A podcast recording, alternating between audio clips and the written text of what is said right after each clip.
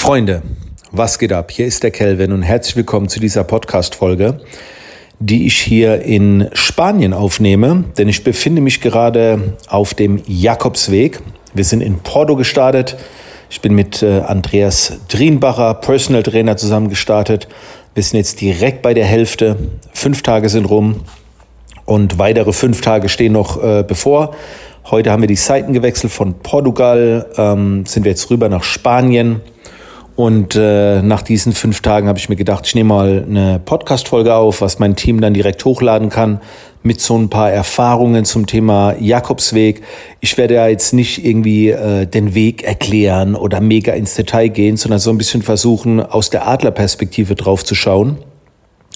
Vielleicht ganz kurz die Erwähnung, warum ich den Jakobsweg gehe. Ähm, ich suche einfach hier so ein bisschen das Abenteuer, die Abwechslung, den Abstand zum Alltag, Kreativität, will mich inspirieren lassen, auch so die Challenge, so viele Kilometer am Tag zu gehen. Ich bin nicht auf der Suche nach irgendwelchen Erkenntnissen oder zu mir selbst oder wie auch immer. Also für mich ist das wirklich so eine Mischung zwischen Abwechslung, Inspiration, äh, körperliche Challenge und äh, gleichzeitig auch Entspannung. So. Und was bisher so meine Learnings waren, also das erste große Learning war, tatsächlich, dass der Körper sich so krass anpassen kann, das hätte ich nicht gedacht. Also ich habe zur Vorbereitung so ein paar 20 Kilometer Märsche gemacht, auch ein 30er und war am nächsten Tag immer richtig am Arsch. Also da hätte ich nicht nochmal so eine Strecke gehen können. Ne? Das war so zu Hause. Und da hatte ich sogar noch weniger Gepäck dabei. Und ich muss ganz ehrlich sagen, so die ersten ein, zwei Tage waren schon ein bisschen anstrengend, aber nicht so, wie ich es erwartet habe. Äh, ich hatte davor auch äh, Rückenschmerzen eingeklemmt, Nerv noch irgendwie oder so ein Wirbel. Aber am Tag selbst, als ich gestartet bin, war der Kopf scheinbar so dermaßen drin, da habe ich keine Schmerzen gehabt. Und äh, jetzt nach fünf Tagen, und wir haben im Schnitt immer so 26, 27 Kilometer gemacht, also wirklich, wir haben uns so sieben, acht Stunden Zeit gelassen, inklusive Pause. Und jetzt liege ich im Bett und ja, man kommt schon sehr erschöpft an, aber ich freue mich schon wieder auf morgen. Ne? Der äh, Rucksack fühlt sich leichter an, obwohl er schwerer geworden ist, weil man hier und da vielleicht noch was einkauft, ein bisschen mehr Wasser mitnimmt. Also der Körper passt sich so dermaßen an. Aber auch hier, gut, ich habe Andreas mit dabei, der achtet natürlich extrem auf die Ernährung.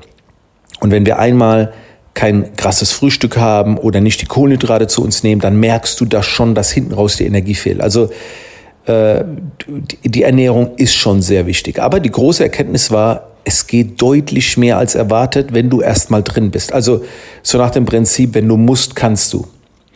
Das war das erste große Learning. Und das zweite große Learning, und jetzt wird es äh, deutlich spannender, ist, man muss die Dinge nicht so tun, wie man es immer macht.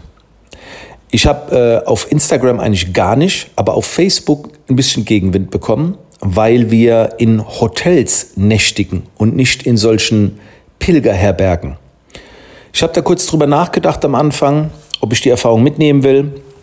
Und dann habe ich mir das so angeschaut, habe so in Foren geschaut, was so die Erfahrungen sind, wie die optisch aussehen, habe mir unzählige Vlogs angeschaut, wie Leute da schlafen und wie das so. Und dann hat mich das voll an die Bundeswehr erinnert. Ne? Mal hast du vielleicht eine Einmannstube, mal eine Zwölfmannstube, mal eine Zwanzigmannstube, mal eine Sechsmannstube. Und ganz ehrlich, ich habe das mal so grob zusammengerechnet. Ich habe über ein Jahr in solchen Stuben geschlafen. Wenn man alle meine Lehrgänge, die ganzen Übungen, Truppenübungsplätze zusammennimmt. Und da habe ich mir gedacht, ey, das brauche ich nicht. Und ich bin auch nicht so darin bestrebt, abends mich da so lange zu unterhalten. Ich brauche abends meine Ruhe. Und dann haben wir so unsere Hotels vorgeplant.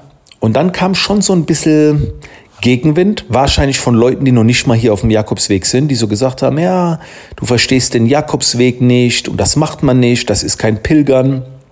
Die Leute, die ich auf dem Jakobsweg getroffen habe, die sehen das total entspannt. Äh, die, das ist auch krass, ich habe mich mit allen unterhalten, die in solchen Herbergen sind und habe gefragt, und wie ist es? Und niemand, und ich habe wirklich viele gefragt, niemand hier hat gesagt, ja, das ist voll geil, sich so abends austauschen sondern das Einzige, was sie alle gesagt haben, war, oh, das äh, Geschnarche und dann gehen sie früh und kommen spät. Ich habe nur zwei, drei Stunden geschlafen und Scheiße. also, ey, niemand hat so irgendwie geschwärmt. Aber wie gesagt, es ist so, vielleicht untraditionell, ich weiß es nicht. Also es haben auch nicht viele gesagt. Die meisten sagen, ey, du gehst den Camino so, wie du willst und, und nicht, wie andere das wollen. Und ich habe dann immer zu den Leuten gesagt, äh, die, die mich deswegen kritisiert haben, so, ey, du nächtigt ja in Hotels, ist doch kein Pilgern. Dann sage ich, ja, ja, pass mal auf. Also äh, dann darf ich auch keine 200 äh, tragen. Ne? Da muss ich auch mit Sandalen rumschlappen, wenn ich wirklich pilgern will. Und, und diese Hightech-Wanderstöcke und, und krasse Rucksäcke und, weiß muss ich alles weglassen. So. Es fängt ja schon bei den Schuhen an und bei den Bandagen, was man hier alles hat. Also wer wirklich pilgern will, ne, der muss dann auch mit so, mit so Sandalen rum, rumschlappen und mit einem Holzstock. Aber macht ja hier keiner. Ne? Also von dem her, ähm, also vor Ort, die Leute super entspannt. Ich habe viele Gespräche geführt. Wir haben Unternehmer kennengelernt, äh, einen Pianist. Also ganz viele verschiedene Menschentypen. Alles super nett, wie so eine Family. Man trifft sich auch immer wieder. Und das war so mit mein, mit mein größtes Learning. So, wir müssen den Jakobsweg nicht so gehen, wie man es eigentlich so macht, falls es das überhaupt noch gibt. Wir haben auch, wir haben auch keine Stempel. Wir haben vergessen, die Stempel ab. Wir haben nicht dran gedacht. Es gibt so einen äh, Pilgerpass. Da ballerst du deine Stempel rein, jeden Tag einmal. Am Ende, glaube ich, zwei. Die letzten 100 Kilometer. Und hey, es war so, wir haben es einfach vergessen. Und dann kriegen wir jetzt halt am Ende wahrscheinlich kein Diplom oder so. Aber ich habe zum Andreas gesagt, wir kommen an, wir wissen, dass wir es getan haben. Es ist in uns drin, weißt du, alles cool. Wir, wir brauchen nicht diesen Pilgerpass, so oder Stempel oder was das ist. Wir haben es einfach vergessen. Es hat uns nichts bedeutet. So. Und es ist so ein schönes Gefühl, abends in der Badewanne zu liegen, zu regenerieren, mal kurz zu entspannen. Ich habe meine Kamera alles zu Hause gelassen, ich habe nur mein iPhone dabei, mache hier und da ein bisschen abends Social Media, tagsüber über den Tag verteilt meine acht bis zehn Stories, wie zu Hause auch. Und ansonsten acht Stunden unterwegs. Wie gesagt, körperlich geht's. Es macht unheimlich viel Spaß. Jetzt, äh, die nächsten Tage soll es jetzt regnen. Und dann bin ich mal gespannt, ob es immer noch Spaß macht. Also ich habe eine Regenjacke dabei, aber halt für die Füße ist das Kacke, wenn du klitschnass bist, auch wegen Blasenlau, gerade wenn du 30 Kilometer hast. Also das wird noch spannend also wenn ihr die Podcast-Folge hört, bin ich eh noch wahrscheinlich unterwegs. Wenn ihr sie, recht, wenn ihr sie rechtzeitig hört, gehen meine Stories. Da gibt's immer wieder mal ein paar Einblicke.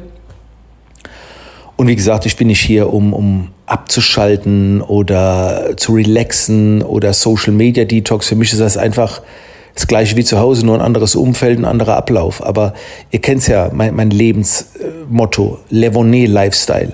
Leben und Work, le, also Leben, Levo, Work, Levonet äh, und, und Work One am Ende.